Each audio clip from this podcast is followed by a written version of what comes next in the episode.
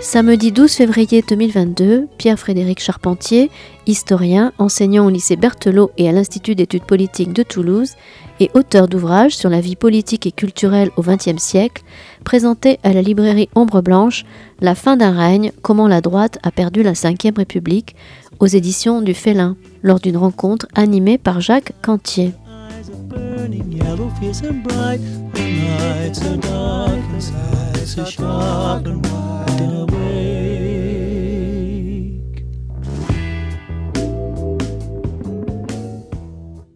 Bien, bonsoir à vous. Bonsoir. Merci d'être venu pour cette présentation. Donc, euh, euh, Pierre-Frédéric Charpentier un habitué de ces euh, présentations d'ombre blanche, puisque c'est un historien euh, toulousain euh, particulièrement prolixe. Donc il est enseignant au lycée Berthelot, chargé de cours à l'Institut d'études politiques et à l'Université de, Toulouse Jean Jaurès et chercheur associé au laboratoire Framespa. Alors il a plusieurs centres de gravité dans sa production historique. Il y a un axe autour de l'histoire des intellectuels euh, sa thèse portait euh, sur les, intellectuels français euh, durant la drôle de guerre. Il a également publié sur ce thème un ouvrage qui a été très remarqué sur les intellectuels français face à la guerre d'Espagne, cette guerre civile par procuration qui a passionné les Français et les intellectuels au, tout premier rang. Le livre a eu une, presse tout à fait enthousiaste avec une double page dans le monde des livres et à Télérama. Euh, il a également euh, euh, publié récemment une biographie d'un intellectuel résistant, Valentin Fedman, qui vient de sortir il y a quelques, quelques mois aux éditions du CNRS. Le deuxième axe euh, également présent dans sa production, donc c'est l'histoire politique de, la France contemporaine. Euh, il avait déjà publié un livre sur le, troisième homme, c'est-à-dire le, candidat arrivé en troisième position aux élections présidentielles depuis 1965, donc voir en quoi cette troisième position pouvait être euh, un critère qui euh, permettait une lecture de ce vote et une, compréhension des enjeux de, ces élections. Alors il y a un autre euh, axe plus, plus clandestin, mais qui existe aussi, qui est l'histoire du rock, avec son essai sur le, son The Clash. Mais, mais là, c'était pas moi qui présentais le, livre, parce que mes, mes, compétences sur le sujet sont assez réduites. Je suis sûr que non. Et euh, aujourd'hui, donc, on revient à l'histoire politique pour ce livre donc sur la fin de règne, euh, les années donc 1976-1981, comment la droite a perdu la, la Ve République, donc la, fin du septennat de, Valéry Giscard d'Estaing.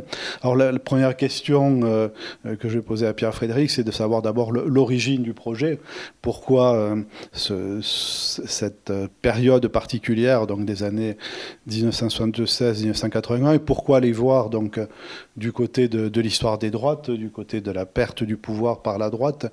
Euh, cette même période aurait pu aussi être traitée euh, du côté de, la montée en puissance de la gauche socialiste autour de François Mitterrand. Donc pourquoi, d'où vient le projet et pourquoi sous cet angle-là, pourquoi cette, approche par les droites?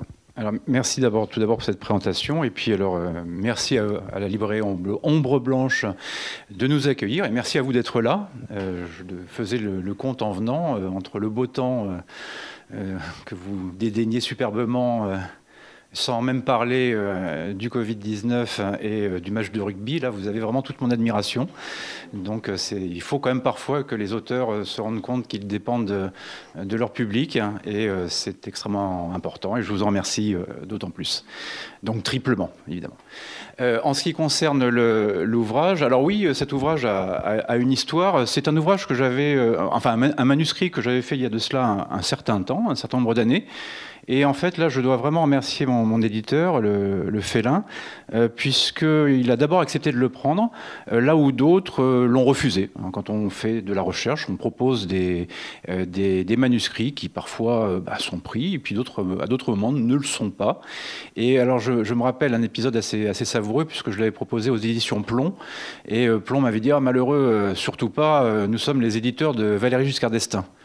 Donc, si vous faites un, livre sur la fin de règne, par nécessité, ça risque d'être mal vu, mal pris. Et, j'avais eu même une sorte de, conseil qui m'a été donné tel quel euh, oralement euh, attendez qu'il meure. Voilà. Donc, euh, je n'ai pas attendu sa mort pour faire le manuscrit, mais c'est vrai que sa disparition a pu hâter le projet d'édition et ça paraît un peu burlesque de résumer ça comme ça, mais c'est partie des données qui font partie justement d'un projet d'édition et de la réalisation d'un livre, hein, tout simplement. Euh, pourquoi s'intéresser à la fin de règne? Pourquoi s'intéresser à la défaite de la droite? Alors là, je pense que c'est un, penchant personnel qui, d'ailleurs, euh, est une sorte de, transversale des, trois domaines de recherche que, que j'affectionne, les intellectuels des années 30 euh, et 40, la vie politique française sous la Ve République et la musique populaire contemporaine. En fait, j'ai une vraie tendresse pour les perdants. Hein, je trouve que c'est quelque chose d'absolument passionnant parce qu'on nous présente souvent la manière de gagner euh, quelque chose. Autrement dit, euh, euh, comme ça a été dit à l'instant, il y a beaucoup de, monographies sur, par exemple, la victoire de, François Mitterrand en 1981, sur les conditions qui ont fait que, etc., sur la fête de la Bastille, sur cet avènement de la gauche sous la Ve République. Et ça m'a intéressé de prendre le contrepoint. Euh, comment finalement non pas comment est-ce qu'on gagne une élection, mais comment est-ce qu'on la perd? Et en fait, c'est passionnant parce qu'il y a tout un pan de l'histoire qui n'est pas euh, qui est un peu connu. Ça serait quand même assez prétentieux de dire que les choses ne sont pas connues, mais euh, ce sont des choses qui sont peut-être en revanche mal connues. Et c'est pas pas inintéressant effectivement de pouvoir essayer de les, synthétiser. Et si je remercie mon éditeur, c'est doublement dans le sens où j'ai un éditeur qui a fait son, travail et c'est vraiment un énorme luxe euh, que d'avoir quelqu'un qui est lit attentivement un manuscrit sans vous dire ah bah très bien je, vous le prends je l'édite etc et euh, là c'est quelqu'un qui m'a dit donc le directeur des éditions du Félin Stéphane Goulot qui m'a dit oui le manuscrit m'intéresse mais il est trop long. Il est trop long il y a trop de choses il faut il faut en enlever. Et en fait, donc, je me suis astreint à relire un manuscrit que je pensais présentable, mais qui en effet était trop lourd, trop long, avec des passages certainement dispensables, des précisions que l'on pouvait vraiment ôter, euh, de manière à rendre finalement le propos un petit peu plus fluide et arriver à une synthèse basée sur des éléments évidemment euh, euh, précis, hein, l'un n'empêche pas l'autre, mais avec peut-être quelque chose de, de, plus accessible que ce que j'avais à l'origine. Et en tout cas, je ne sais pas si c'est plus accessible parce que ça peut paraître un peu prétentieux, mais certainement de moins confus. Hein, quelque chose qui soit euh, effectivement plus facile à appréhender de toute façon, parce que euh, finalement, il y a des moments quand on entre sur une période où on a ses propres références, on finit par penser que tout le monde s'y retrouve dans cette espèce de labyrinthe, quelle que soit la période d'ailleurs, hein, au passage. Et puis, il n'est pas mauvais de temps en temps d'éléguer un peu et d'enlever quelques pages euh, superflues. Alors, comme nous avons des, étudiants dans la salle, hein, on va peut-être rentrer un peu dans la, méthodologie, la, boîte à outils de l'historien. Quelles sont les sources qui ah, étaient disponibles euh, comment est-ce que tu, as fait le, choix de, la sélection de ces sources? Quelle complémentarité tu as cherché entre elles? Et puis, euh, la question aussi de la mise en forme ensuite de, ces sources. Euh, sur la, forme du livre, euh, c'est une forme, on pourrait dire, de chronique. Hein. oui, tout à fait. Et de récit explicatif. Il y a à la fois la narration et puis de temps en temps des explications, des, des, transversales qui apparaissent un peu. Donc comment est-ce que tout ça s'est combiné Quels ont été les, choix méthodologiques et formels? Sur, la question des sources, euh, bon, d'abord, il y en a beaucoup. Et euh, là, au point de vue de la, démarche de, l'historien, euh, il, y a un, postulat, un choix, initial qui est quand même celui des sources d'époque. Euh, parce que, en fait, beaucoup d'hommes et de femmes politiques ont écrit, par exemple, des mémoires qui sont extrêmement enfin, qui sont pleins d'intérêt. ce sont des ouvrages qui sont tout à fait passionnants à lire, mais on se rend compte en feuilletant les mémoires de, Marie-France Garot ou les deux tomes de, Charles Pasqua qu'il y a des, pans entiers d'amnésie absolument intéressants et ciblés. Et il manque des détails, il manque des chapitres, il manque des développements. Donc euh, le, parti pris, c'est de se fonder sur des sources d'époque, parce que c'est vraiment la, référence euh, première, euh, avec des... Euh, beaucoup de choses qui aujourd'hui sont disponibles grâce au numérique. Alors ça, c'est la grande différence entre le moment où euh, on commençait nous-mêmes à faire nos travaux de recherche dans ce qu'on n'appelait pas encore un master et la recherche que l'on fait aujourd'hui. Euh, c'est vrai qu'on a accès aujourd'hui à une infinité de, connaissances et on a de la chance parce que dans certains domaines, et la, politique en fait partie, on a des, des, ressources, des discours disponibles sur vie publique, par exemple, des sites institutionnels, qui permettent d'avoir accès à des discours dont parfois on a la référence par rapport à une date et un discours, mais quel en est le contenu? On parle du discours des de, Jacques Chirac à, l'automne 76, au moment où il va fonder le, le, RPR, qui est le nouveau parti gaulliste. Mais, que dit-il exactement dans son discours hein, Il n'y a pas juste une formule qui est celle que tous les journalistes vont retenir. Il y a aussi, évidemment, euh, un discours avec un début, un milieu, un milieu, une fin. Et parfois, on trouve effectivement des, euh, des éléments qui sont intéressants dans ce qu'on n'aurait pas imaginé de, prime abord. Donc des sources qui sont évidemment celles de, euh, des, des écrits de presse euh, beaucoup de choses aussi évidemment sur la sur l'expression publique de l'époque avec ses limites, puisque on est aujourd'hui dans une époque de grande euh, diversité d'expression. À l'époque, le champ d'expression est plus réduit, notamment au niveau des médias. Euh, des choses qui sont peut-être plus encadrées au niveau, par exemple, de l'audiovisuel, radio et télévision. Et bon, il s'agit effectivement là encore de pouvoir aller à la recherche. Alors là, on est sur des sites comme par exemple l'INA, euh, où il y a énormément de choses disponibles, euh, avec, euh, mais même des sites relativement grand public sur lesquels il faut, enfin, qu'il faut savoir utiliser, comme YouTube par exemple. On trouve des choses qui sont tout à fait intéressantes et qui peuvent compléter évidemment différentes ressources. après, naturellement, des ouvrages existent sur la période, donc il est toujours intéressant de, de s'y référer comme des repères, c'est-à-dire des repères d'une recherche que soi-même on va faire un peu plus pointue, mais qui donnent les grandes lignes, les contours les limites de ce vers quoi on avance. On sait qu'il s'est passé tel événement, et puis après, euh, c'est un peu la tâche du chercheur. À partir de ce canevas, on essaie d'être un petit peu plus précis, euh, d'explorer un peu les d'autres directions euh, ici ou là. Il y a des monographies. Alors, il y a bien sûr, par exemple, des biographies d'hommes et de femmes politiques. Des grands acteurs comme Giscard d'Estaing ou Jacques Chirac ont plusieurs biographies et qui sont souvent complémentaires, avec des éléments qui s'ajoutent les unes aux autres. et puis, on a euh, aussi des études davantage euh, sectorielles sur des mouvements politiques, euh, sur des périodes, sur des des, des, personnages. Par exemple, il y a eu un essai sur les conseillers du président, c'est des choses qu'on peut réutiliser, etc. Et alors, j'avais effectivement utilisé toutes ces sources-là, mais avec une particulière précaution pour les récits rétrospectifs, autrement dit les mémoires. Alors il y a un exemple qui est très connu, euh, c'est que dans cette fameuse fin de règne, il y a quand même une opposition extrêmement violente, et qui d'ailleurs ne se limite pas qu'à cela, mais entre autres euh, entre euh, le président en titre, Valéry Giscard d'Estaing, et celui qui a été son Premier ministre et qui devient son rival, Jacques Chirac et une, opposition qui va culminer lors de la présidentielle de 81, où euh, Chirac va contribuer euh, de manière assez euh, limpide à torpiller la réélection de Giscard d'Estaing. Tout cela est bien connu. Mais quand on se plonge dans leurs mémoires respectives, là, on a des choses extrêmement différentes. Et alors, il y a un épisode que vous connaissez peut-être, c'est que l'une des grandes, enfin, c'est l'épisode symbolique des fauteuils de Brégançon. Au printemps 76, euh, le président Giscard d'Estaing reçoit celui qui est encore son Premier ministre à Brégançon, la résidence évidemment d'été euh, des chefs d'État, qui a d'ailleurs été euh, remise un petit peu au goût du jour lors des derniers mandats, alors qu'elle elle ne l'avait pas forcément été de manière continue sous la République. Et alors, dans les mémoires de, euh, de Chirac, il dit Ah, mais c'est un scandale, euh, vous vous rendez compte, Bernadette et moi, il nous a assis sur des chaises alors que lui et son épouse, ils étaient sur des fauteuils, euh, genre en majesté, en quelque sorte, avec l'image du monarque. Et Giscard d'Estaing dira toujours Mais non, c'est pas vrai. Il n'y a jamais eu cette histoire de chaise pour le Premier ministre et sa femme et de fauteuil pour le président, moi-même et mon épouse. Ça n'a jamais existé. Donc, bon, vous êtes arrivé à la conclusion tout à fait logique que l'un des deux ment. Et là, on est sur la subjectivité qui vous laisse imaginer lequel des deux, selon votre choix, votre préférence. Mais du coup, les mémoires postérieures sont des objets très subjectifs et donc qu'il faut manier avec toujours une certaine précaution. Ce qui d'ailleurs m'a le plus euh, interpellé, c'est ce que je disais tout à l'heure, sont pas tellement des mensonges, euh, mais ce sont plutôt des omissions.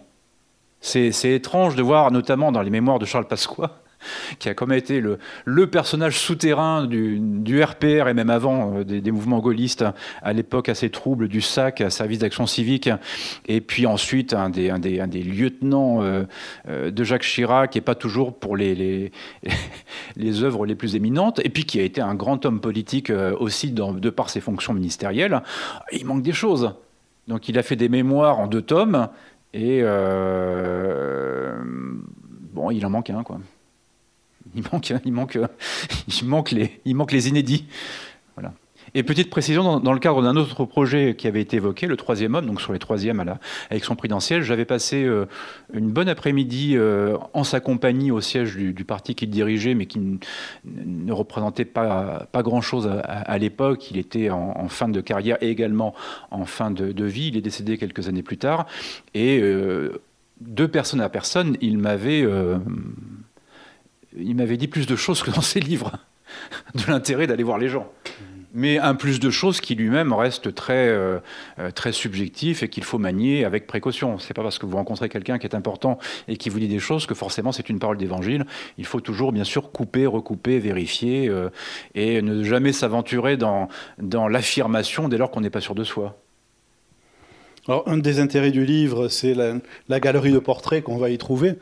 Euh, c'est cette mise en scène de cette tranche de la vie politique française des années 70 aux années 80, et avec des, personnages donc plus ou moins importants sur, sur cette scène. Les deux personnages centraux, tu les as évoqués, donc euh, c'est Valéry Giscard d'Estaing et, Jacques Chirac. Alors c'est l'histoire d'une incompréhension, en fait, les deux hommes qui ont d'abord travaillé ensemble euh, depuis la fin des années 60 dont l'un va aider l'accession au pouvoir de l'autre, mais qui finalement sont restés euh, tout à fait étrangers l'un à l'autre sur les stratégies et les attentes réciproques. Hein.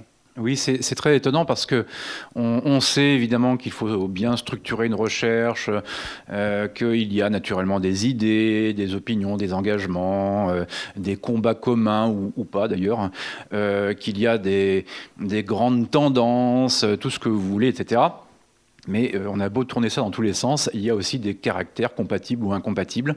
Et même si ça ne se limite pas qu'à ça, eh bien oui, il y a une sorte de duel absolument homérique entre euh, Giscard d'Estaing et Chirac, euh, comme il y en a eu d'autres d'ailleurs sous la République, mais peut-être pas à ce point-là. Là, je pense que c'est vraiment un des, un des grands duels. Alors, il y, en a eu d'autres. Hein. Euh, euh, Chirac et Mitterrand, à un moment, notamment vers l'élection de 88, ont, fourni quand même des éléments, et la cohabitation qui avait précédé, ont fourni une sorte d'autres duels de, ce genre-là. Euh, il y a eu d'autres épisodes connus, même parfois dans un même bord. Hein. Mitterrand et Rocard, Sarkozy et Villepin. Il y a eu des duels de, tout à fait compatibles avec ce qui semble être cette situation-là, donc dans, dans, le même bord politique. Et, et là, il y a vraiment des caractères très différents, et c'est d'autant plus étonnant que sur la forme, ils se ressemblent. Ce sont tous les deux des hommes jeunes et euh, bâtis un peu de la même manière, assez grands. Euh, et quand on les voit arriver, j'ai presque envie de dire ensemble à l'Élysée en 74, euh, en tout cas lorsque le président reçoit son Premier ministre, on a une sorte de, comparaison, mais qui est presque visuelle. Qui est presque visuelle, sauf que ce n'est pas du tout les mêmes caractères. Hein. Euh, il y en a un qui est euh, un, brillant euh, économiste qui est capable de, réciter sans la moindre note les chiffres du budget à l'Assemblée nationale, entraînant cela l'admiration. Ce qui n'avait pas été fait depuis Poincaré. Oui, c'est ça. La présentation du budget de mémoire. Et, même Mitterrand qui a la dent dure, alors si vraiment quelqu'un a la dent dure sous la cinquième, c'est bien lui notamment, entre autres. même Mitterrand ne peut s'empêcher d'admirer Giscard pour ses compétences absolument éblouissante. Hein. C'est quelqu'un qui est extrêmement doué. Et puis, de l'autre côté, on a quelqu'un qui paraît beaucoup plus le, terme n'est pas très heureux, mais beaucoup plus rentre-dedans, euh, beaucoup plus sanguin, impulsif, tel que d'ailleurs on l'aura par la suite. Et, on le verra d'ailleurs, y compris dans l'exercice du pouvoir, quelqu'un qui est capable d'aller vers les gens, qui a un sens du contact absolument inné, euh, qui a des capacités de, mobilisation de soi-même et des autres euh, hors du commun, notamment lors des, des élections. Alors, euh, on le verra lors des élections présidentielles, mais en particulier aussi lors de l'élection municipale de 77 euh, qui le voit devenir maire de Paris. Et euh, c'est pas pas une légende. Chirac est quelqu'un qui est capable de serrer des milliers de mains euh, dans une campagne euh, pour se faire élire. C'est quelqu'un qui a une force de d'attraction, d'entraînement et de travail. Hein. C'est pas juste quelqu'un qui est en représentation. Et euh, entre la personne, le, brillant cerveau sans froid d'un côté et l'autre qui est beaucoup plus impulsif de l'autre, bon ça ça marche pas. C'est, pas la seule équation. Hein. Il y en a d'autres, hein. mais, mais, cette équation là qui est quand même celle qui prédomine au, au sommet l'État ne, fonctionne pas. Euh, et, alors, le problème, c'est que ces deux personnages sont obligés de s'entendre, puisque euh, une idée volontiers euh, retenue, c'est qu'un un, candidat à l'élection présidentielle, on est en train de connaître ça en ce moment, ne peut pas devenir président de la République sans avoir un parti important qui le soutient. Or, ça s'est produit à deux reprises. Ça s'est produit en 2017 avec Emmanuel Macron, et ça s'est produit en 1974 avec Valéry Giscard d'Estaing, qui est à la tête des Républicains indépendants, donc euh, ancêtre direct de l'UDF, UDF euh, elle-même ancêtre lointaine euh, du MoDem. et les républicains indépendants sont l'élément minoritaire, mais largement minoritaire, à l'Assemblée nationale qui vient conforter la majorité gaulliste. Donc à partir du moment où vous avez un président qui est de droite mais non gaulliste et qui est élu à l'Élysée, il est obligé d'avoir le soutien à l'Assemblée nationale pour que son Premier ministre ne soit pas renversé.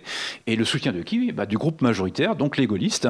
Et euh, donc il est obligé de prendre Chirac. Et d'ailleurs, il ne s'en cache pas. C'est un, choix euh, qui euh, oblige à ce mariage de raison que dans un premier temps tout le monde trouve absolument génial, y compris les deux, principaux intéressés. Et puis très rapidement, ça, diverge. Alors Giscard est impitoyable dans ses mémoires en disant qu'au bout de deux mois, il a bien senti que ça marcherait pas. Et en réalité, euh, au bout d'un semestre, ce qui est déjà quand même un peu plus long, mais quand même très court, euh, le duel, euh, enfin la, somme avant le duel, la somme des mécontentements est déjà suffisante et ces deux-là s'éloignent en ne se comprenant pas mutuellement. Donc, pour résumer, Giscard aimerait que Chirac soit un exécutant fidèle à Matignon, Hein, le fameux Premier ministre fusible hein, qu'on connaît bien, celui qui fait, les, euh, qui fait la politique sans se poser de questions, un petit peu comme les Jean Castex aujourd'hui, et c'est pas du tout péjoratif. Et puis euh, Chirac, lui, veut au contraire diriger sa majorité en étant quelqu'un, un dirigeant à part entière, en ayant un pouvoir que l'autre lui refuse. Et donc là, il y a une incompatibilité d'humeur et qui va très vite, évidemment, les opposer autour de, ces deux personnages centraux, il y a toute une classe politique aussi qui va apparaître euh, ici dans le, dans le livre.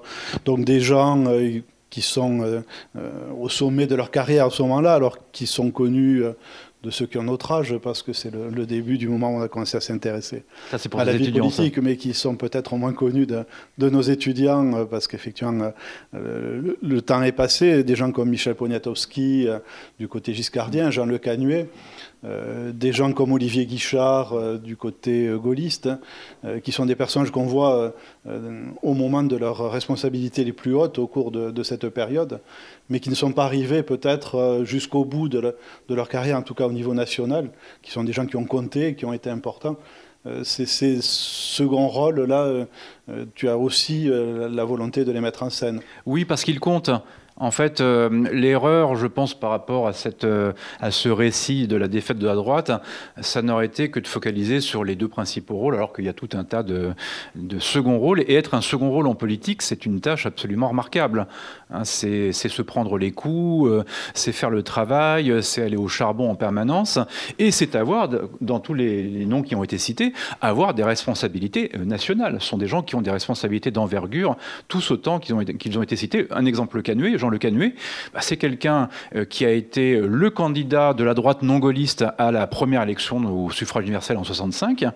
Et il part d'absolument rien, il est très peu soutenu, et puis finalement il va l'être un petit peu.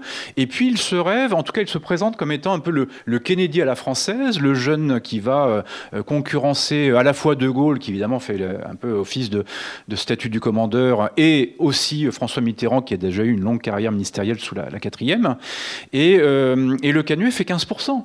Donc quand on fait 15% à une, à une élection présidentielle, alors qu'on part, on part de zéro, et le Canuet vraiment part de rien du tout, euh, c'est quelqu'un qui, euh, qui vraiment, oui, euh, marque un moment donné. Et sauf que son erreur, c'est de ne pas choisir ensuite à ménager ou à négocier son ralliement au pouvoir gaulliste, là où en revanche, un jeune ministre talentueux et très ambitieux qui s'appelle Valéry Giscard d'Estaing, lui, entre au gouvernement et va faire entendre sa petite voix de l'intérieur du gouvernement du général de Gaulle. Enfin, euh, des, premiers ministres du général de Gaulle. Et euh, en fait, le Canuet va être finalement va, être celui qui va rater un peu l'occasion. Et puis euh, l'autre est, talentueux, a un plan de carrière bien défini et va emporter le morceau. Mais le Canuet va être par exemple ministre d'État, garde des Sceaux, quelqu'un qui va être le premier président de l'UDF, qui sera le grand parti du président en cours de septennat et donc qui va avoir un rôle absolument capital. Et par ailleurs, il a de grandes responsabilités locales et régionales, notamment comme maire de Rouen. Et là, on sait qu'on est à l'époque, vous savez, où il y a le, cumul du mandat, le cumul des mandats, euh, qui fait que c'est une des assises Hein, de, la, carrière à l'échelon national. Il faut être euh, député maire de Bordeaux comme euh, euh, Jacques Chaban-Delmas. on a d'autres exemples, évidemment, à, bien d'autres endroits. Donc oui, le Canuet est quelqu'un qui, marque incontestablement. Et puis on a, je parlais tout à l'heure de Charles Pasqua pour Jacques Chirac, mais on a l'âme d'année de, de Valéry Giscard d'Estaing, qui est Michel Poniatowski, personnage extrêmement trouble et controversé. Alors, sauf erreur de ma part, il ne me semble pas qu'il y ait eu de véritables biographies sur lui, mais voilà quelqu'un euh, qui euh, mériterait d'en avoir une, ou en tout cas une fouillée. Je n'ai pas le souvenir d'en avoir euh, euh, croisé une, mais c'est peut-être une erreur, il faudrait vérifier. Mais voilà quelqu'un qui est probablement beaucoup plus important qu'il n'y paraît, puisque c'est véritablement à l'époque où ce pauvre Chirac essaie d'être Premier ministre, eh bien, qui est le vrai Premier ministre en titre? Eh bien, C'est le ministre de l'Intérieur qui fait office de Premier ministre bis et qui, euh, vous vous souvenez de l'époque où euh, Sarkozy parlait de, François Fillon en disant, en le traitant de collaborateur, hein, ce qui avait été évidemment une forme, une forme d'insulte, parce qu'un Premier ministre n'est pas un collaborateur, c'est infiniment plus que ça.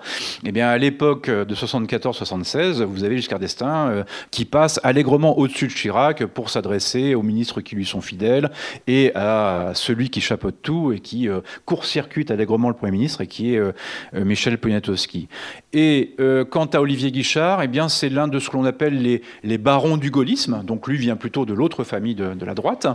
Mais c'est quelqu'un qui a été qui a une stature politique importante, notamment au sein des instances de son parti.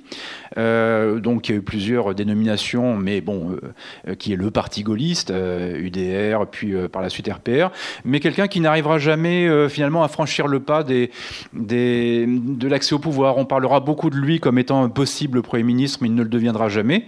on parle de lui comme étant un, quelqu'un d'important dans le parti gaulliste, donc à l'époque du RPR, pour concurrencer ou faire de l'ombre à, Jacques Chirac, pour justement favoriser les intérêts du président mais il n'y arrivera pas. C'est quelqu'un qui donne un peu l'impression de passer à côté d'une forme de destin national, ce qui est là aussi c'est l'un des c'est l'une des péripéties qui avait été un bon aménageur du territoire. Oui, tout à fait. Dans les années 60. Qui avait été un ministre remarqué dans les années 60, mais qui passe peut-être, faute d'une forme d'envie. Et qui restera euh, longtemps président de région. Oui, oui, oui, des, des pays de Une, une baronnie locale. Oui, oui, oui.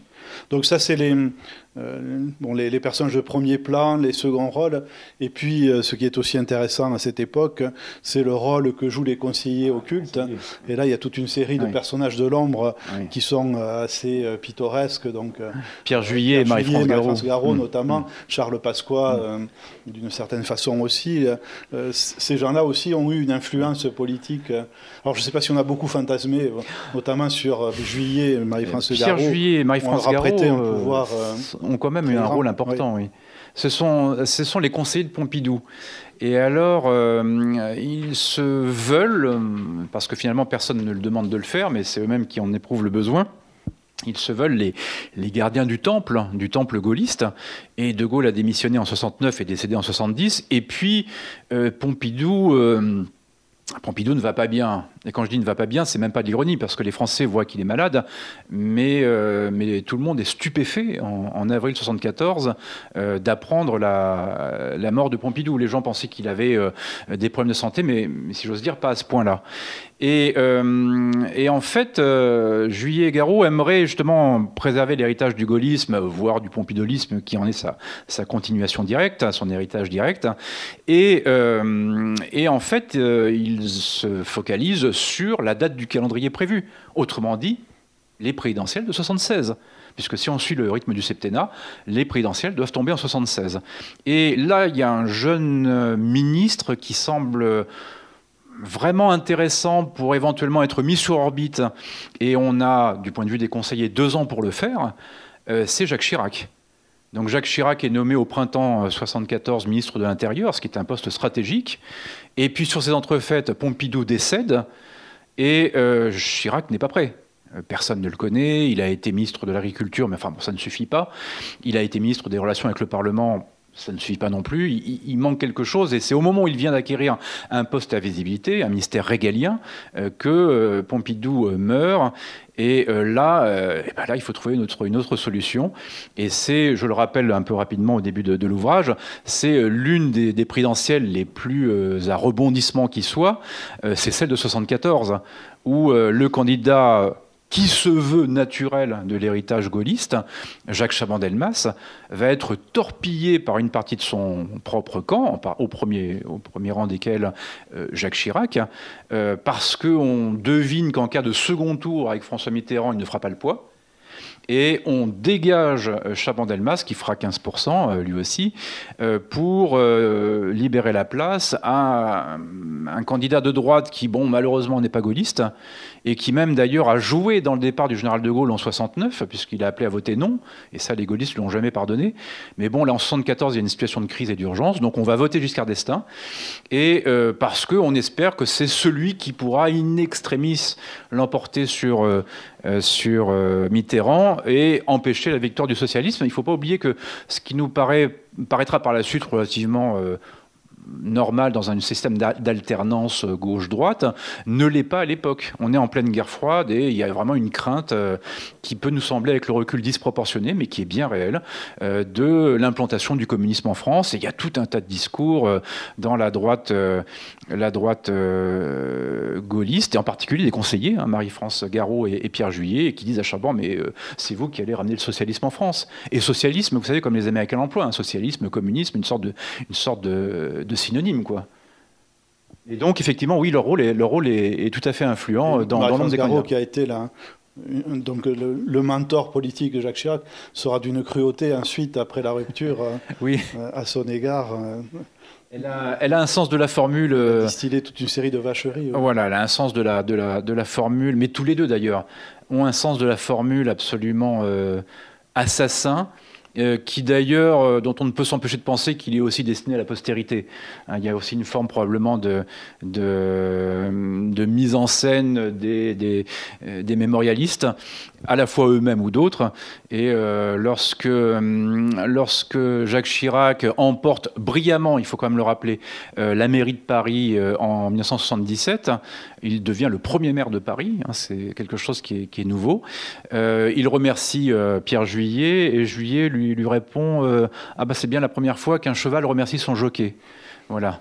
Donc ça, c'est pas mal. Et puis au moment de la rupture de 79, parce que le, RPR se vautre complètement aux européennes, mais c'est vrai que l'élection européenne n'est pas tellement, euh, pour employer une formule d'aujourd'hui, dans l'ADN euh, du parti gaulliste, c'est plutôt une, élection plus favorable euh, aux libéraux, qui sont naturellement plus européens que, les gaullistes, pour tout un tas de raisons.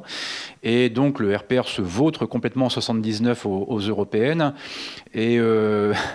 ce qui au passage enterre les, espérances réelles de Chirac deux ans plus tard à la, présidentielle. Et il congédie Marie-France Garot, sachant que Pierre Juillet avait pris la précaution de, partir de lui-même sans attendre d'être convoqué par, Chirac. Et Chirac convoque Marie-France Garot pour lui dire bah, que c'est fini, hein, un entretien de licenciement, si j'ose dire. Et euh, elle lui sort euh, une vacherie dans le genre euh, Je pensais que vous étiez fait du marbre dont on fait les statues, alors qu'en fait, vous n'êtes que de l'émail des bidets. Enfin voilà, elle, lui sort une espèce de, une espèce de formule à la Marie-France Garot. mais elle en a sorti plein. Enfin, dire, on pourrait faire un livre entier des citations de Marie-France Garot, qui au passage rappelle un rôle extrêmement influent et, ancien des femmes en politique, y compris des femmes d'influence qu'on pourrait faire remonter jusqu'à l'époque des Lumières, dans les salons en particulier. Hein. Là, il y a tout un, un héritage ancien, et même au-delà, hein, en réalité et euh, qui s'est maintenu à l'époque euh, de, des républiques, pas uniquement la cinquième, mais des républiques. On pense à des gens comme Hélène de Porte, la marquise de Crussol sous la troisième, euh, et, et, qui là montre effectivement une véritable influence politique pour orienter des décisions, des attitudes à prendre, des choix. Et à la surprise générale, cette même Marie-France Garot sort en pleine lumière en, en, en étant candidate à l'élection présidentielle en 81 la surprise générale parce que bon, c'est la, femme de l'ombre. Et elle fait une sorte de candidature de témoignage, bon, qui n'ira pas très très loin. Mais euh, voilà, elle, fait, je crois, 1,3% des voix. Mais le but, j'ai envie de dire, n'est pas forcément de faire davantage, mais euh, tout le monde est surpris et, l'est encore à, la pensée de cette, exposition de quelqu'un qui jusqu'alors avait soigneusement choisi de ne pas se mettre en lumière. Alors, au-delà des personnages, il y a les enjeux aussi de, la période. Euh, cette Ve République, donc après, après De Gaulle et après Pompidou, euh, ces années 76-81, euh, si elles sont aussi particulièrement intéressantes d'un point de vue politique, c'est que les rapports de force aussi sont extrêmement tendus au cours de cette période.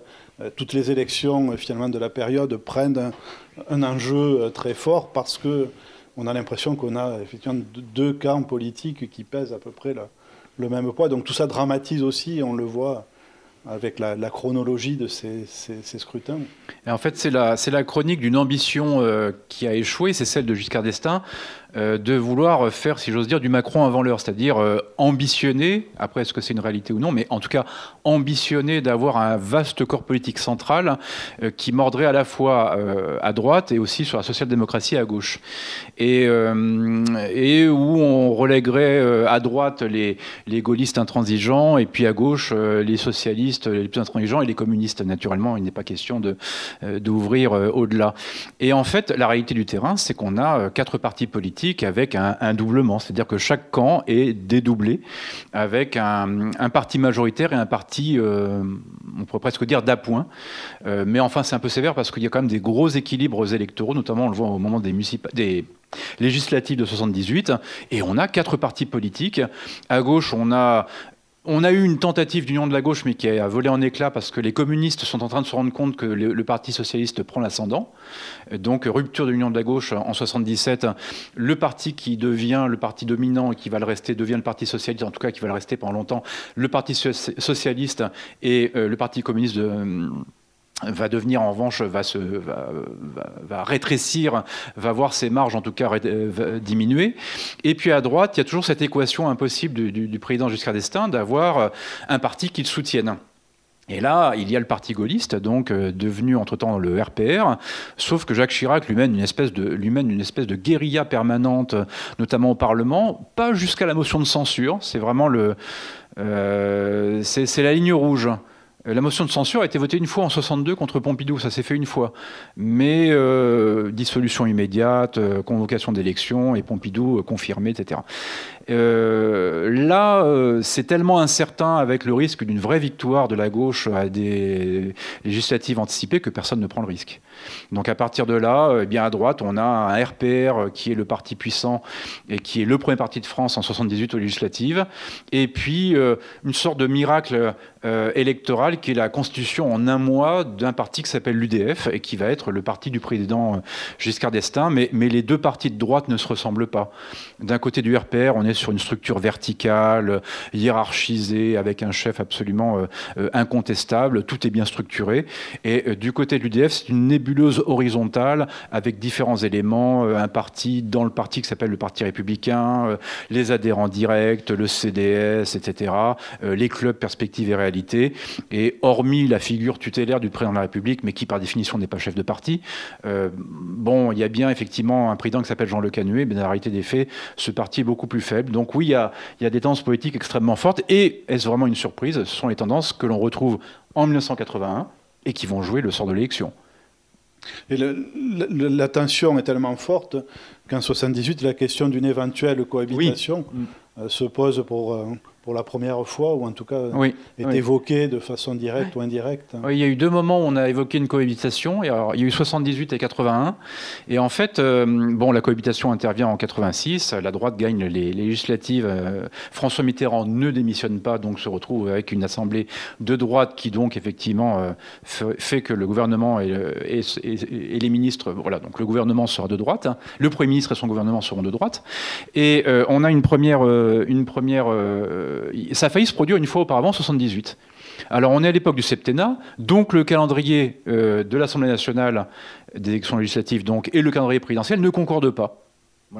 Donc à partir de là, euh, on imagine qu'il va y avoir effectivement une, une possible victoire de la gauche en 78 parce que euh, le Parti socialiste s'est modernisé au Congrès d'Épinay en 71. Euh, ils ont un candidat qui est vraiment euh, en phase ascendante, qui s'appelle François Mitterrand, qui a su lui aussi se renouveler au niveau de son, style, de son apparence, de son, assurance, ce qui est encore autre chose.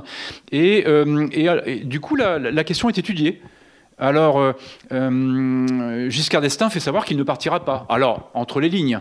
Il ne s'agit pas non plus de dire que la gauche va gagner, mais par un certain nombre de propos un peu distillés ici ou là, euh, euh, Giscard d'Estaing dit de toute façon je resterai euh, au pouvoir et ne croyez pas que je pourrais agir si le gouvernement dirigé par l'opposition, l'ex-opposition, prend telle ou telle mesure, et donc on comprend qu'il va rester au pouvoir.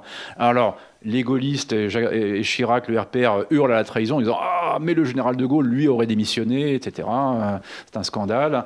Et la droite, avec sa capacité de mobilisation, à la fois le président de la République, euh, la création de son nouveau parti, l'UDF, et aussi le RPR qui ne veut pas jouer le jeu de l'alternance et de l'incertitude en se disant que c'est trop risqué, font que la droite, d'extrême justesse, va remporter les législatives, mais donc à une majorité, avec le, scrutin majoritaire, va avoir un, nombre de, voix tout à fait suffisant pour avoir une majorité à l'Assemblée.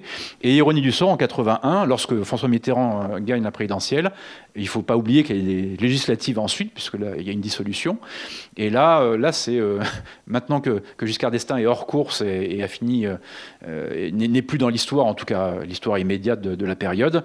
Là, ce sont les gaullistes Jacques Chirac et le RPR qui disent ah ben non, non nous, une, une ça ne nous dérange pas du tout. Euh, euh, si jamais on gagne les législatives, on peut très bien gouverner avec M. Mitterrand, il n'y a aucun problème. Voilà. Donc, euh, ce qui rappelle au passage, si jamais vous souhaitez en faire, que la politique est une affaire d'adaptation permanente. Hein, on, est, bien d'accord. Il y a les grands idéaux et puis aussi parfois la réalité du terrain. On va dire ça comme ça. Ce qui va marquer aussi cette fin de règne, c'est ce qu'on va appeler les affaires qui donne la couleur à l'époque et ce qui marque sa, mémoire aujourd'hui. Alors certaines affaires aujourd'hui restent très connues, l'affaire des diamants, D'autres euh, ont été un, peu oubliées, comme l'affaire de Breuil. Et puis, euh, certaines ne sont toujours pas résolues, comme l'affaire Boulin. Euh, donc, c'est les trois grandes affaires que tu évoques ici et qui, là aussi, ont, marqué l'opinion et, l'époque. Alors oui, ce qu'il faut savoir, c'est que des affaires, il y en a eu finalement sous tous les régimes. entre la, faillite de l'As au XVIIIe siècle, euh, les emprunts russes. Euh, enfin, il y, a toujours eu des affaires euh, qui font que la, République est déstabilisée d'une manière ou d'une autre. et au niveau des affaires qui touchent le pouvoir politique de manière évidemment beaucoup plus directe et qui touchent à l'institution, alors on peut évidemment citer des choses comme l'affaire Dreyfus et même sous la cinquième l'affaire Ben Barka par exemple, qui sont des grandes affaires référentielles. Donc l'affaire en soi, l'affaire politique en soi est consubstantielle au, pouvoir euh, du même nom et n'est pas une nouveauté. En revanche, là, ce qui surprend, c'est la, le nombre. Là, il y a vraiment l'idée, et c'est d'ailleurs euh, c'est ce qui inspire le titre du bouquin, La fin de règne. Mais enfin, ça n'est que la reprise des commentaires de l'époque. Il suffit de lire la, presse comme de gauche comme Le Monde, gauche modérée, ou au contraire une gauche plus engagée comme euh, Le Canard enchaîné. Et là, vraiment, c'est la fin de règne.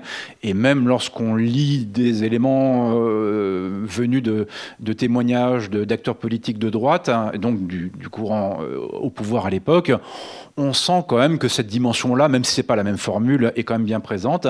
Et on a l'impression d'une cascade d'affaires. Alors on peut les citer euh, rapidement. Euh, alors, il y, a, aussi quelque chose sur, quoi je reviendrai peut-être en quelques mots, c'est qu'il y a aussi le style présidentiel euh, qui, choque énormément, mais j'en parlerai peut-être après. Un style un peu, un peu hautain, cassant, monarchique, ce qui est paradoxal évidemment dans une république ou pas. Euh, mais euh, les affaires, il y a tout d'abord un, ancien proche, euh, de, un, intime du président de la République, le prince de Breuil, qui est assassiné comme un vulgaire malfrat sur un trottoir de Paris en décembre 1976. Et si j'ose dire, ça fait quand même désordre d'avoir quelqu'un qui est victime d'un règlement de compte et qui est un ami intime du chef de l'État. Euh, vous voyez, euh, les, gens ne sont pas responsables des autres, mais que ce soit Debreuil en 76 ou Benalla plus récemment, on sent qu'il y a évidemment euh, des proximités qui, qu'on le veuille ou non, qu'on le souhaite ou qu'on le déplore, vont rejaillir évidemment sur l'image du, président. C'est inévitable.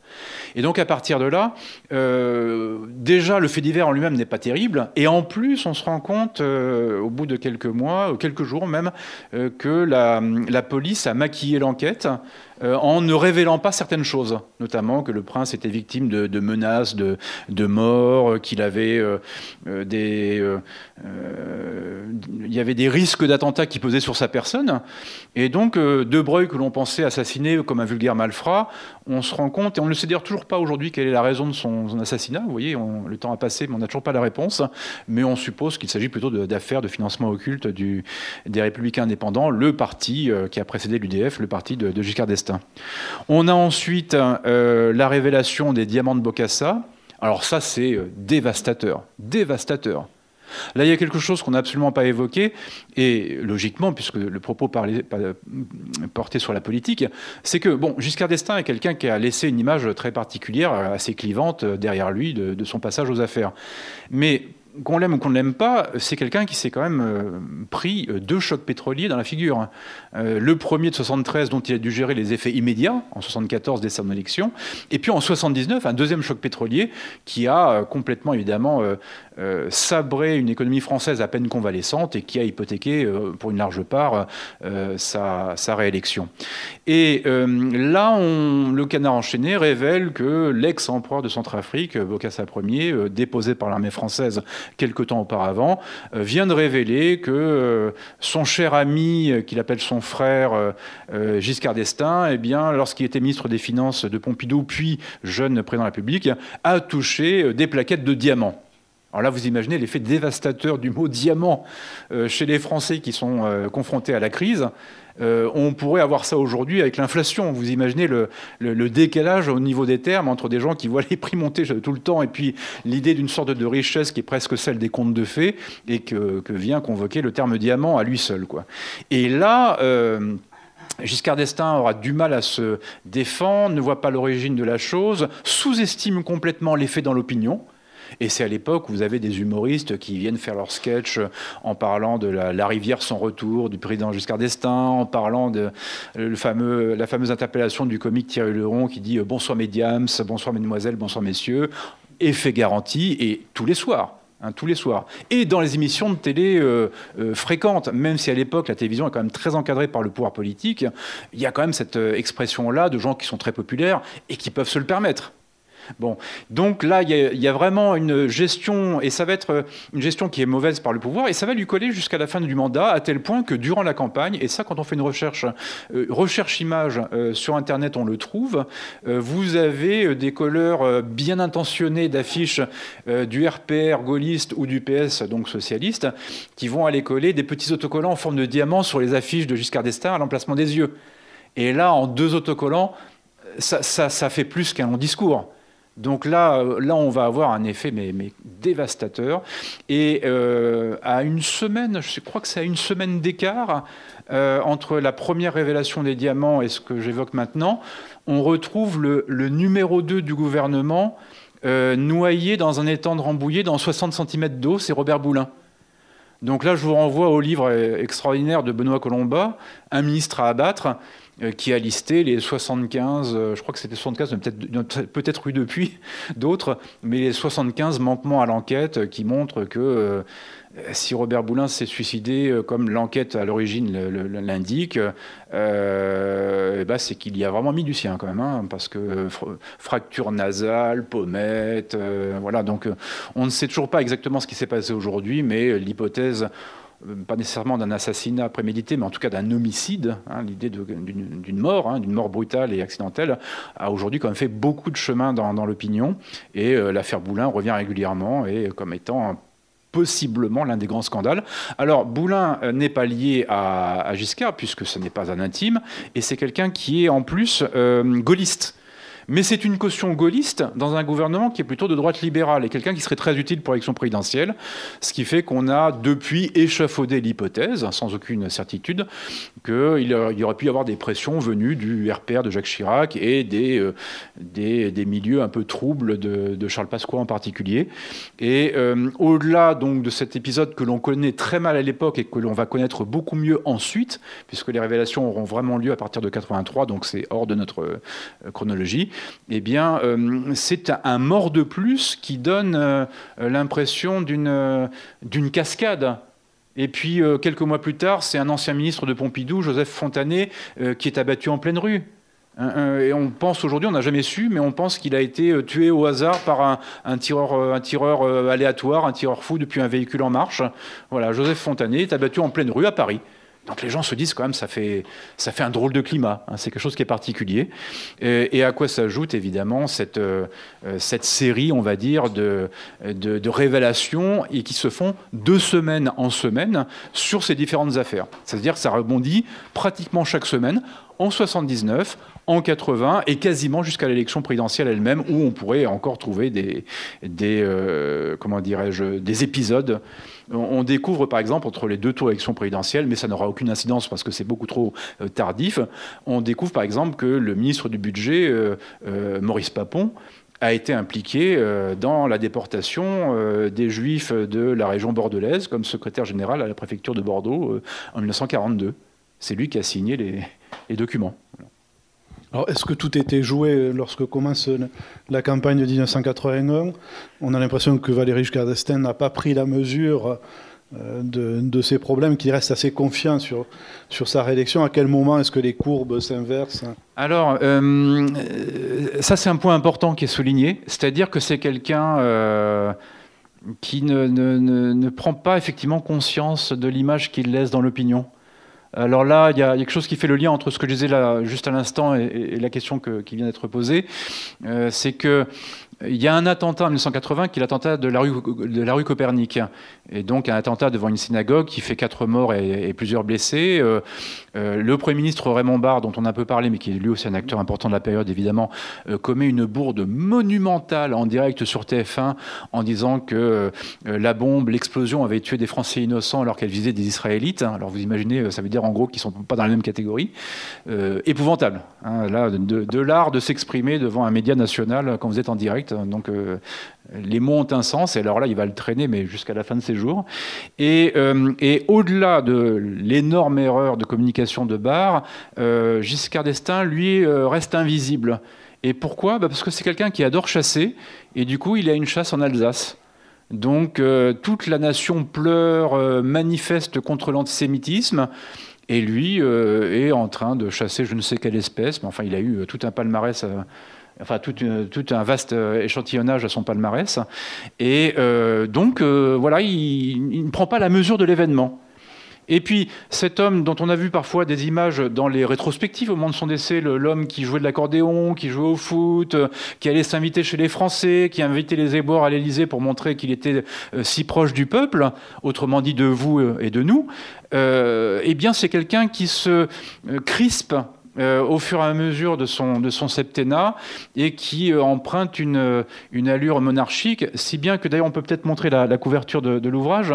on a une, une, comment dirais-je, un dessin de presse qui est une une du Nouvel Observateur, donc un hebdomadaire de gauche, et qu'il représente en Louis XV lui qui se faisait euh, fort euh, d'après ses, euh, louangeurs d'être un descendant de sang royal de Louis XV, disait-on, eh bien finit par endosser le costume et les crispations qui vont avec.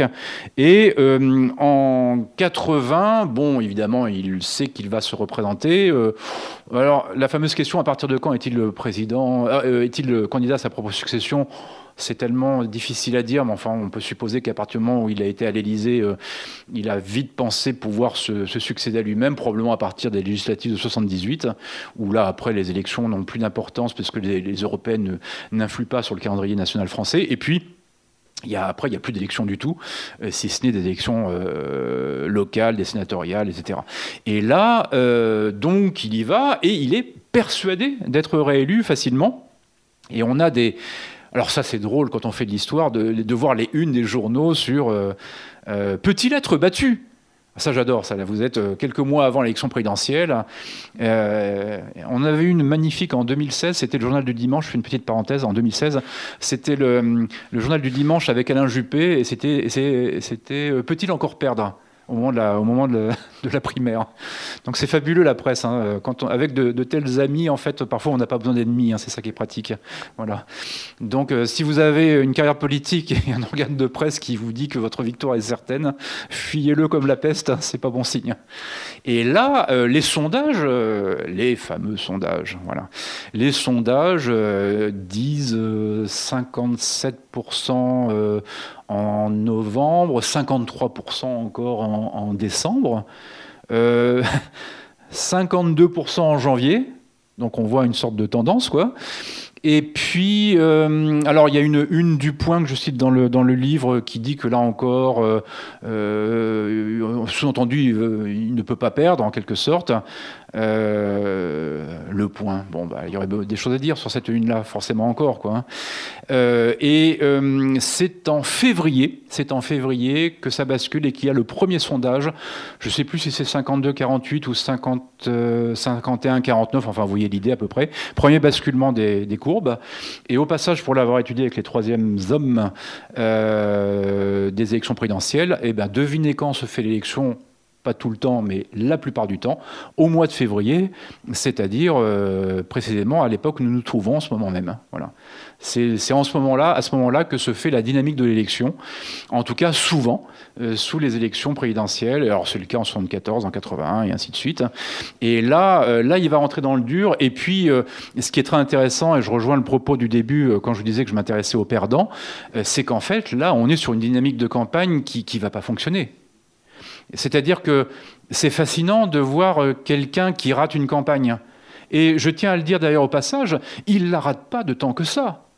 Hein, c'est-à-dire que euh, avec tous les scandales, les deux chocs pétroliers, la division de son propre bord politique, euh, Jacques Chirac et le RPR qui n'appellent pas à le soutenir avec un, désistement et, tout ce qu'on imagine, il va finalement, c'est une défaite à, à 52-48 qui est mais plus qu'honorable eh bien, ça n'empêche pas qu'il rate effectivement une campagne euh, avec notamment euh, alors un slogan mais catastrophique vous avez un slogan. Alors l'affiche de, de Giscard d'Estaing en 80 n'est pas forcément la plus connue puisque c'est l'affiche du vaincu, mais il est en costume sombre, peut-être un petit peu trop, alors que l'affiche de 74 était remarquable.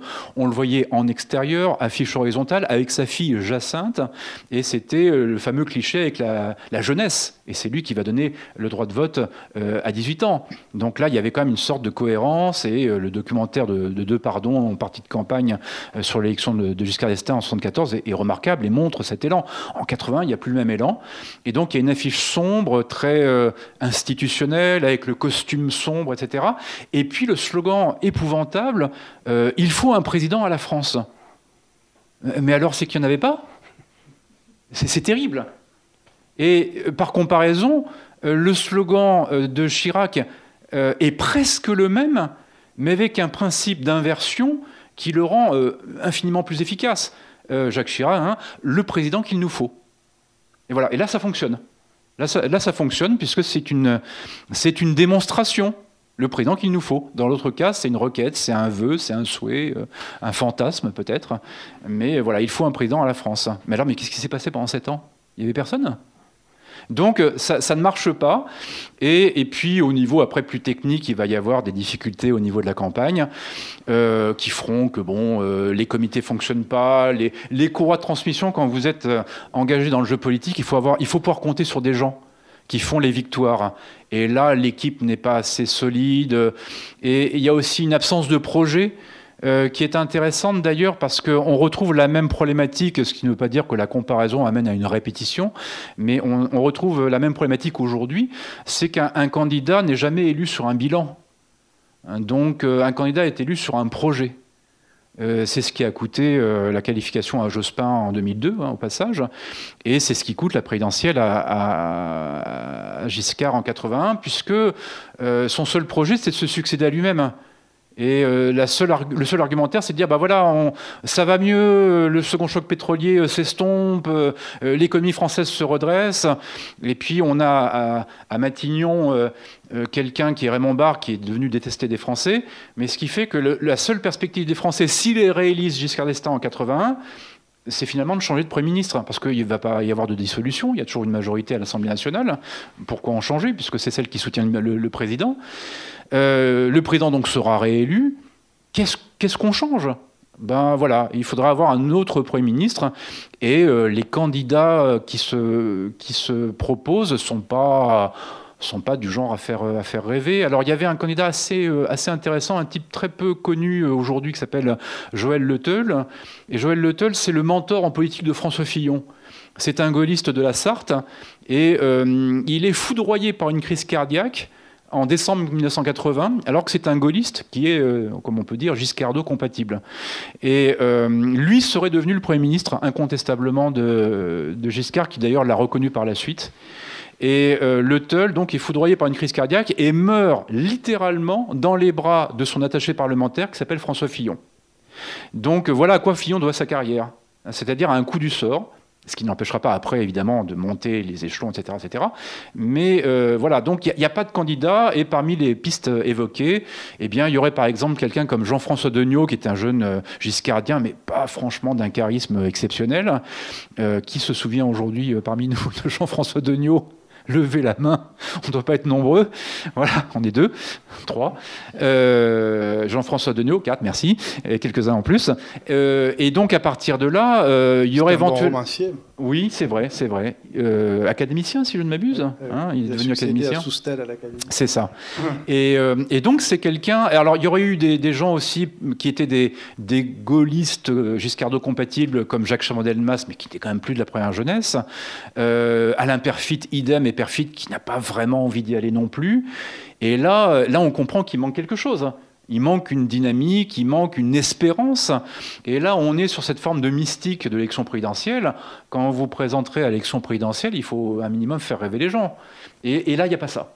Là, il n'y a pas ça. Là où, évidemment, le désir d'alternance euh, porté par François Mitterrand va faire effet. Et puis, en 88, on est sur une sortie de cohabitation. Donc, le contexte n'est pas le même pour se succéder à soi-même. Donc là, c'est complètement différent. Donc euh, il y a ça, et puis, je l'aborde peut-être, même si je, pense que tu me l'aurais demandé, il y a évidemment la grande trahison euh, de Chirac et du RPR. Donc là, on arrive au, premier tour de l'élection présidentielle. Euh, Giscard d'Estaing, donc, a perdu, il doit être à 28% des voix, il a perdu 4 points par rapport à 74, ce qui est beaucoup. Et euh, euh, Jacques Chirac, pour sa première élection euh, présidentielle, est, loin derrière, il arrive en troisième place avec 18% des voix. Mais faire 18% des voix à sa première élection présidentielle, c'est remarquable. Alors il y en a bon, qui sont élus dès le premier coup. Hein. On a des Nicolas Sarkozy, des François Hollande, des Emmanuel Macron et même auparavant donc euh, Giscard d'Estaing qui sont élus au premier coup. Mais quelqu'un qui arrive et qui déjà fait 18% dans une élection présidentielle, c'est une performance. Et là, ce que tout le monde comprend, c'est que euh, Giscard, euh, qui, qui, snob depuis des années Chirac, va avoir besoin de ces 18% pour être réélu. Et ce qui est assez amusant, alors là on trouve la vidéo partout sur, sur Internet, hein, faites-vous plaisir, mais c'est le fameux appel pour le second tour de, Jacques Chirac, qui d'ailleurs le fait dès le lendemain et qui prend acte. C'est une déclaration assez courte hein, qui doit durer 2-3 minutes, mais c'est vraiment rapide, c'est assez bref. Alors il prend acte des résultats, il remercie ses électeurs, etc. etc.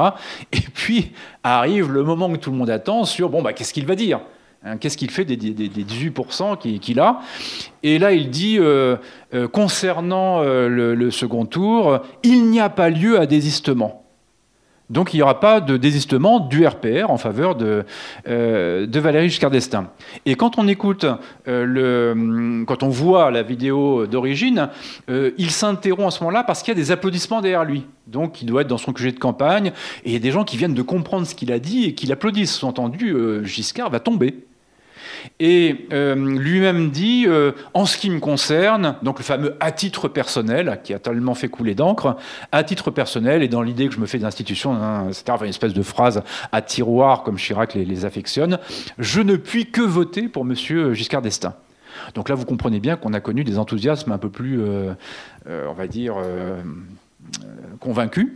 Voilà.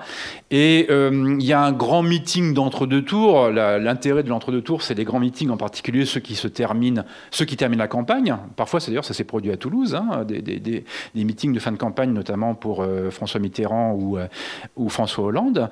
Et là, il y a le dernier grand meeting de, de Valéry Giscard à la porte de Versailles, avec, je ne sais plus combien ils sont, 30 ou 40 000 personnes. Sauf que, sauf qu'il en manque un il peut y avoir euh, je ne sais combien de personnes, mais il manque Chirac. Et jusqu'au bout, euh, euh, Giscard d'Estaing a essayé de lui demander de venir en disant Monsieur le maire de Paris, il lui écrit, et l'autre lui dit Non, non, je suis pris ce soir-là, je ne peux pas venir, je peux pas. Voilà, j'ai piscine, oui, c'est ça, bien sûr. Et donc, non, il dit, voilà, je ne viens pas. Et on sait, alors, dans, dans la, le, le, comment dirais-je, la légende de 81, il y a l'idée que le, RPR a, voté Mitterrand pour torpiller euh, Giscard. Bon, la réalité est quand même un petit peu différente. Hein. Euh, la réalité, c'est qu'à il y, a, à peu près une trentaine de pourcents de gens qui s'abstiennent ou qui vont euh, aussi par ailleurs, euh, non c'est une quinzaine, un peu plus d'une quinzaine de pourcents pardon, qui vont, euh, qui vont voter blanc ou voter Mitterrand, mais il y a tous les autres qui votent pour, pour Giscard d'Estaing et qui jouent le jeu. Simplement, il y a une désaffection. Donc il va y avoir beaucoup plus d'abstention. Et en fait, euh, l'abstention à elle seule aurait probablement suffi à, ce que Giscard d'Estaing ne soit pas réélu. Et puis, il y a ceux qui vont jouer la carte Mitterrand. Alors, moins nombreux qu'on a voulu le dire, mais il y a des gens comme Charles Pasqua, par exemple, en petit comité, et là, c'est un propos qui est rapporté par le canard enchaîné. Est-il vrai? Est-il euh, exagéré? Il y a probablement un fond de vérité. Euh, on est en, février ou en mars 81, euh, et alors euh, Pasqua lance, on va dire, la consigne hein, pour tout le monde. Giscard, on va le crever. Voilà. Je vous le fais sans l'accent hein, de, Pasqua, mais euh, bon, ça a le mérite d'être clair. Et là, effectivement, on sait qu'il va y avoir euh, des, euh, des tracts, des lettres ouvertes qui vont être diffusées auprès des militants, etc., de gens qui appellent à voter Mitterrand. Et ce que l'on sait, c'est qu'il y a plusieurs personnalités aujourd'hui peu connues, hein, Joël Le Tac, Philippe de Chartres, et notamment le tract de Philippe de Chartres. Il est édité, alors on ne connaît pas le chiffre, mais il est édité à plusieurs dizaines de milliers d'exemplaires ce qui veut dire qu'il n'a pas pu être l'œuvre euh, d'une seule personne, d'une petite équipe, mais que là, on a l'appareil effectivement du, RPR qui, euh, en partie, en tout cas, oui, a contribué à torpiller, euh, à torpiller euh, Giscard d'Estaing. Et puis, il y a le fameux coup de fil. Euh, le fameux coup de fil de Giscard d'Estaing en ses mémoires, où il appelle une permanence du RPR entre les deux tours. Il dit voilà, alors il prend, il prend une autre voix que la sienne, on imagine la scène. C'est un peu difficile. Ouais, c'est ça. Et puis il dit bah voilà, je, je suis un électeur de droite.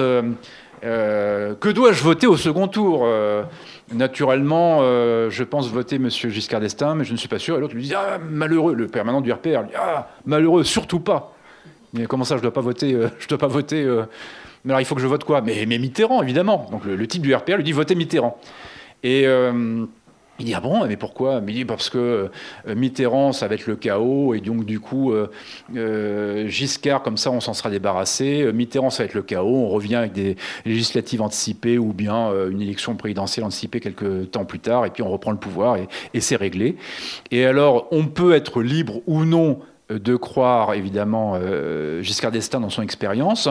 Elle paraît vraisemblable, ça faire référence à ce que je disais tout à l'heure sur les sources, et il y a d'autres témoignages, alors on n'a pas la, preuve exacte, hein, il nous manque que les enregistrements des conversations, mais on a d'autres témoignages qui tentent à accréditer effectivement ce genre de réponse euh, du, RPR dans les permanents, dans l'entre-deux tours, un conseil, un appel en tout cas d'un certain nombre d'entre eux, euh, ayant eu des consignes d'appeler à voter Mitterrand. Donc là c'est vraiment un sabotage en, en bonne et due forme, et malgré tous ces bâtons dans les roues, effectivement, Giscard d'Estaing fait une campagne honorable, mais ça, ne suffira pas.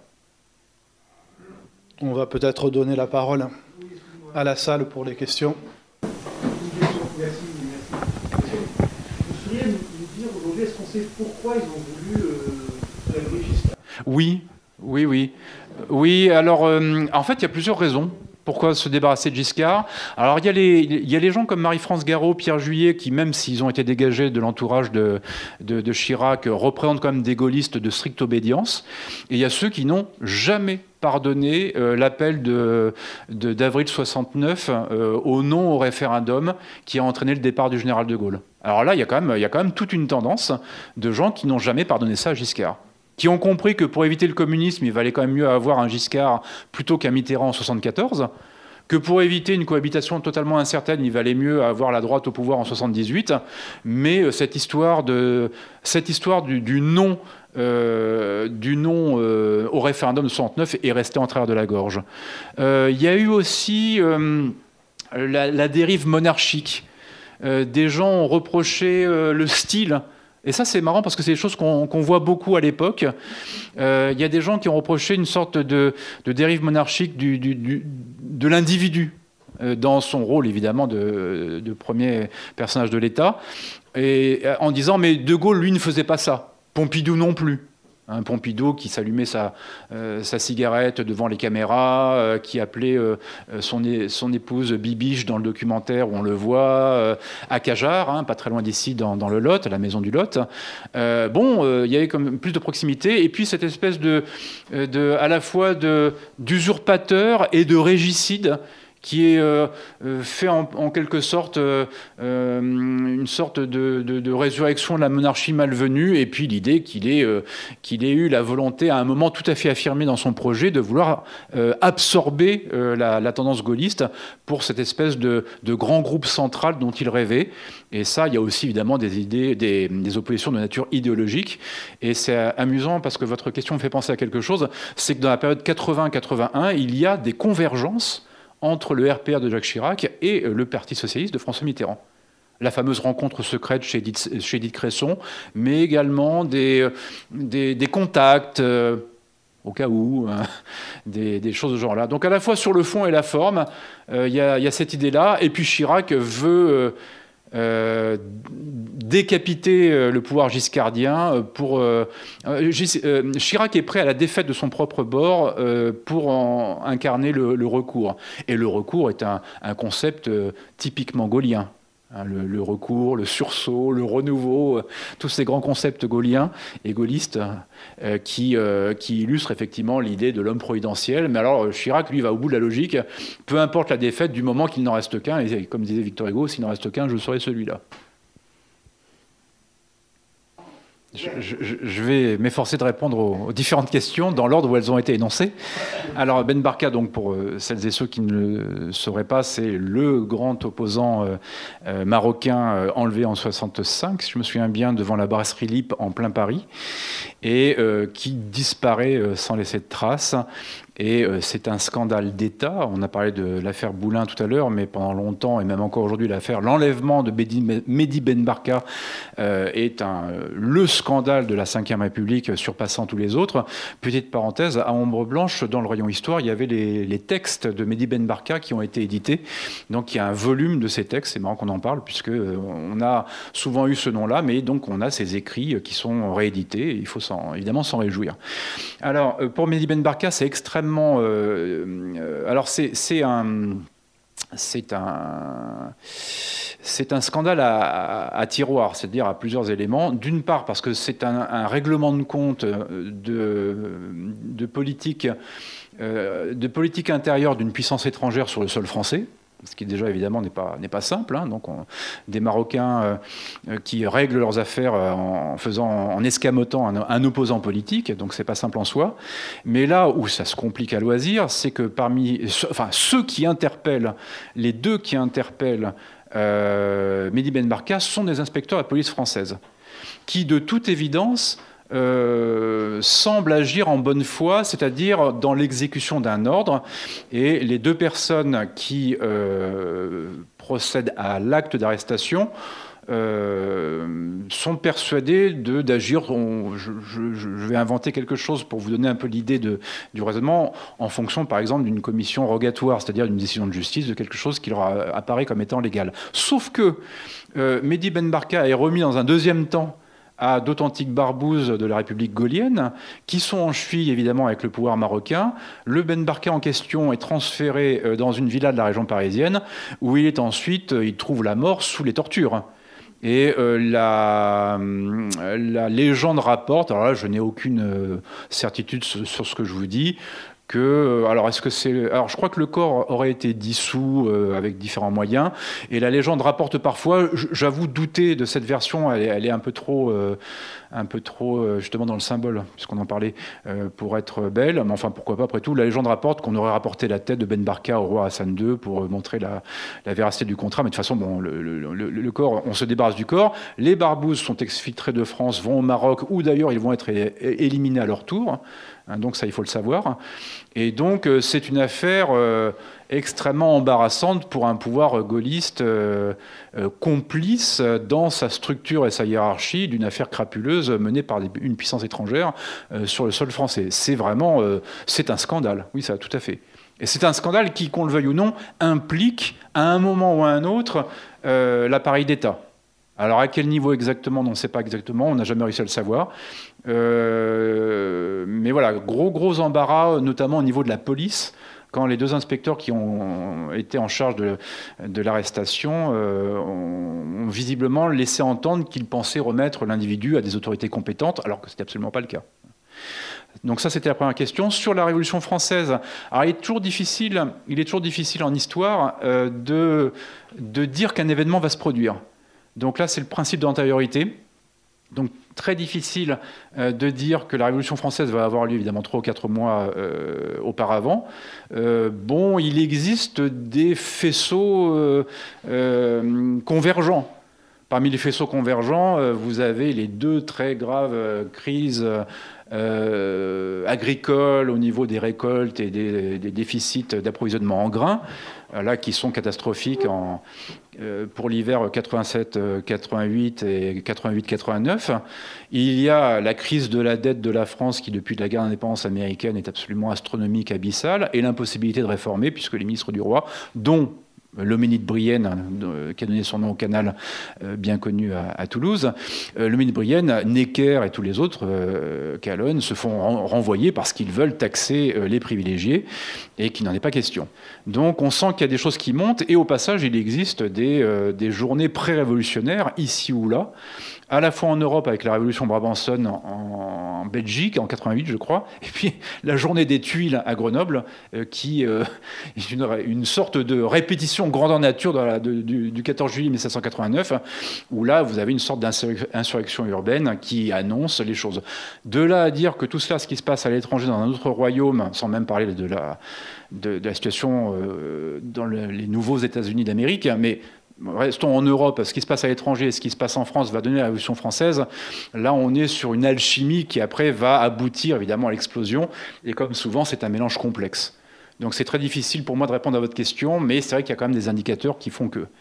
C'est Louis XIV qui est aujourd'hui 14 juillet. Louis XVI. Oui, oui, oui. Écrit sur son journal, rien à signaler. C'est ça. Aujourd'hui, rien.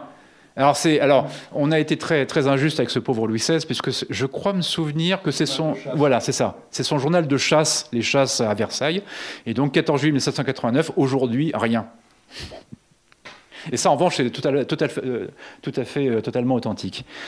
Concernant le symbole euh, dans le théâtre euh, des, représentations que vous évoquez, alors là, on est plus que jamais dedans avec euh, effectivement des choses qui sont à la fois euh, permanentes, puisque les symboles sont à la fois ceux de notre démocratie euh, moderne, mais également des régimes qui ont précédé. Hein. Les symboles existaient déjà sous l'Ancien Régime, par exemple, puisqu'on parlait de la Révolution française. Hein. Il y a quand même des, des, symboles redoutables concernant, par exemple, les représentations du politique, et notamment du, les représentations du pouvoir royal sous les dernières années de l'Ancien Régime, avec des caricatures féroces en particulier.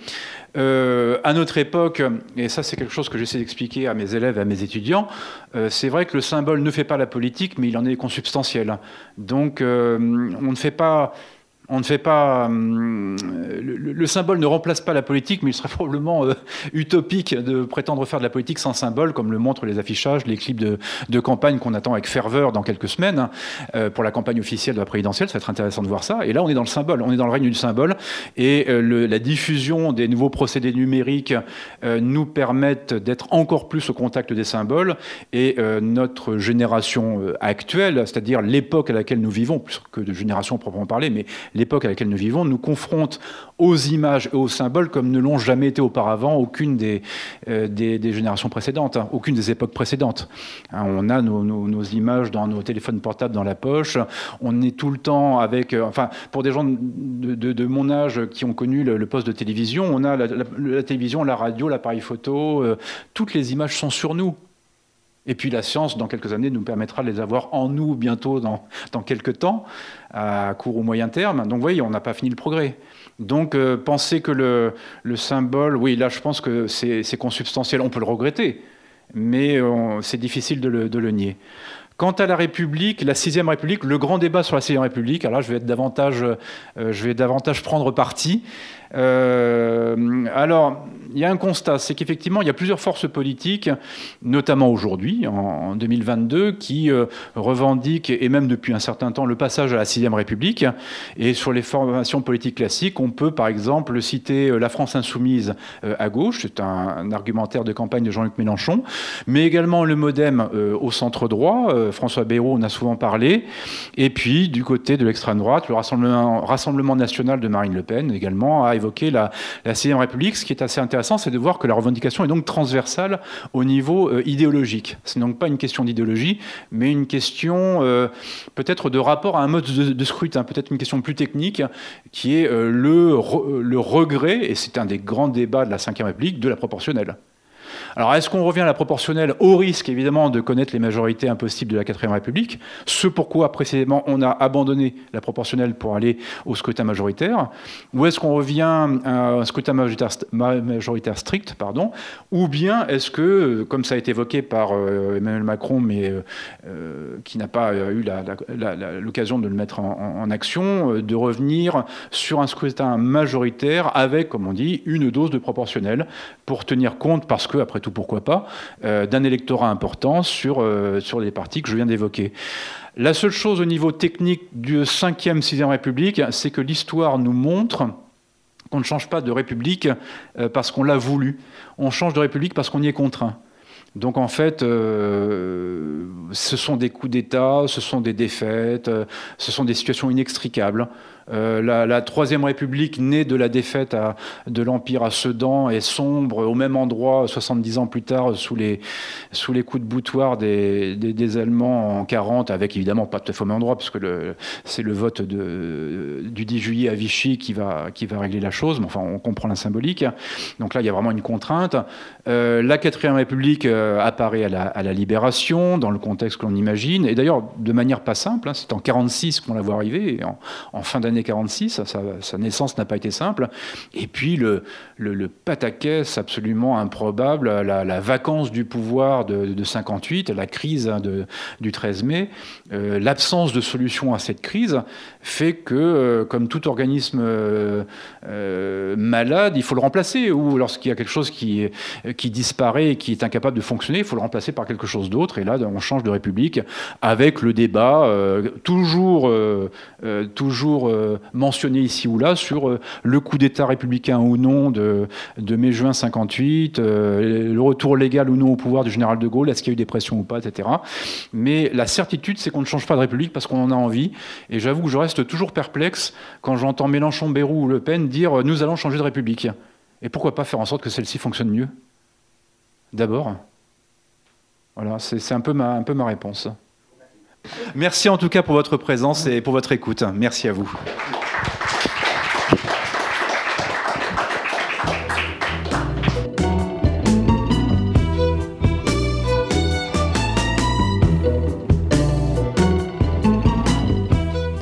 Il s'agissait de Pierre-Frédéric Charpentier, auteur de l'ouvrage La fin d'un règne, comment la droite a perdu la Ve République, publié aux éditions du Félin, à la librairie Ombre Blanche, le 12 février 2022. Pierre-Frédéric Charpentier a aussi fait paraître récemment Joy Division, session 1977-1981, édition Le mot et le reste, et Imbécile, c'est pour vous que je meurs, Valentin Feldman, 1909-1942, aux éditions du CNRS. Réalisation et mise en onde, Radio Radio.